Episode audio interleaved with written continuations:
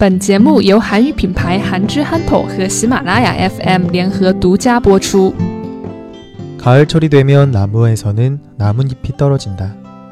평범했던 길거리는 낙엽이 쌓여가면서 어느새 아름다운 길거리로 바뀐다. 하지만 이런 아름다운 길거리는 환경미화원들에게는 달갑지 않다. 낙엽은 사람들이 많이 밟고 다니면 미끄러져 다칠 수 있고 배수로를 막아 피해를 준다. 이 때문에 가을이 되면 환경미화원들은 쓰레기 치우듯 쉴 새 없이 낙엽을 치운다.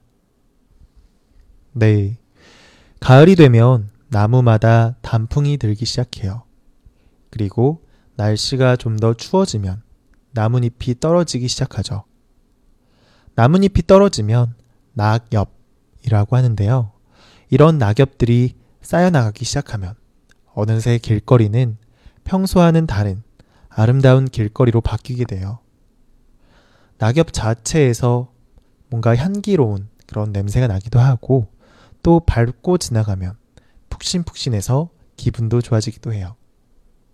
하지만 환경미화원 입장에서는 낙엽은 정말 지긋지긋한 쓰레기예요. 사람들이 많이 지나다니는 길거리에 있는 낙엽들은 미끄러워서 사람들이 넘어져서 다칠 수가 있어요. 그리고 많이 밟고 다니면 또 이 낙엽들이 잘 치워지지가 않아요. 게다가 낙엽을 제때 치우지 않으면 배수로에 낙엽이 들어가서 빗물이 제대로 빠지지 않아 비가 조금만 오더라도 막 물이 넘치는 일이 발생해요. 그래서 도시는 쉽게 물바다가 될 수도 있는 거죠.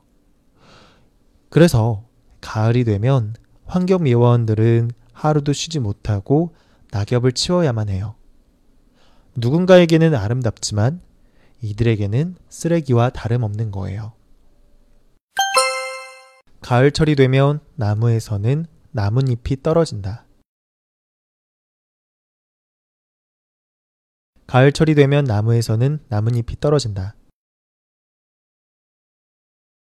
평범했던 길거리는 낙엽이 쌓여가면서 어느새 아름다운 길거리로 바뀐다.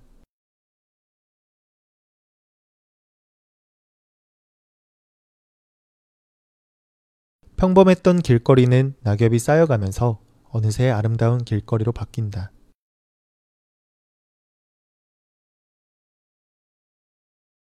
하지만 이런 아름다운 길거리는 환경미화원들에게는 달갑지 않다.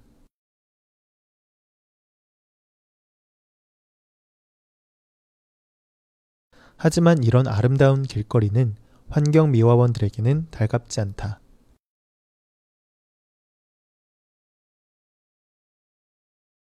낙엽은 사람들이 많이 밟고 다니면 미끄러져 다칠 수 있고 배수로를 막아 피해를 준다.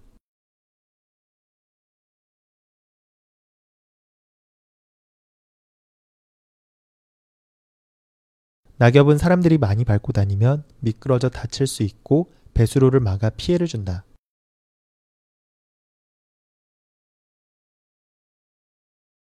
이 때문에 가을이 되면 환경미화원들은 쓰레기 치우듯 쉴 새 없이 낙엽을 치운다.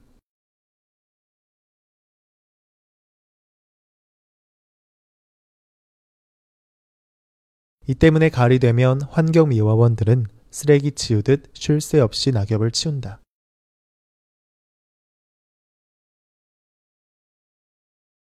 가을철이 되면 나무에서는 나뭇잎이 떨어진다. 평범했던 길거리는 낙엽이 쌓여가면서 어느새 아름다운 길거리로 바뀐다. 하지만 이런 아름다운 길거리는 환경미화원들에게는 달갑지 않다. 낙엽은 사람들이 많이 밟고 다니면 미끄러져 다칠 수 있고 배수로를 막아 피해를 준다. 이 때문에 가을이 되면 환경미화원들은 쓰레기 치우듯 쉴 새 없이 낙엽을 치운다.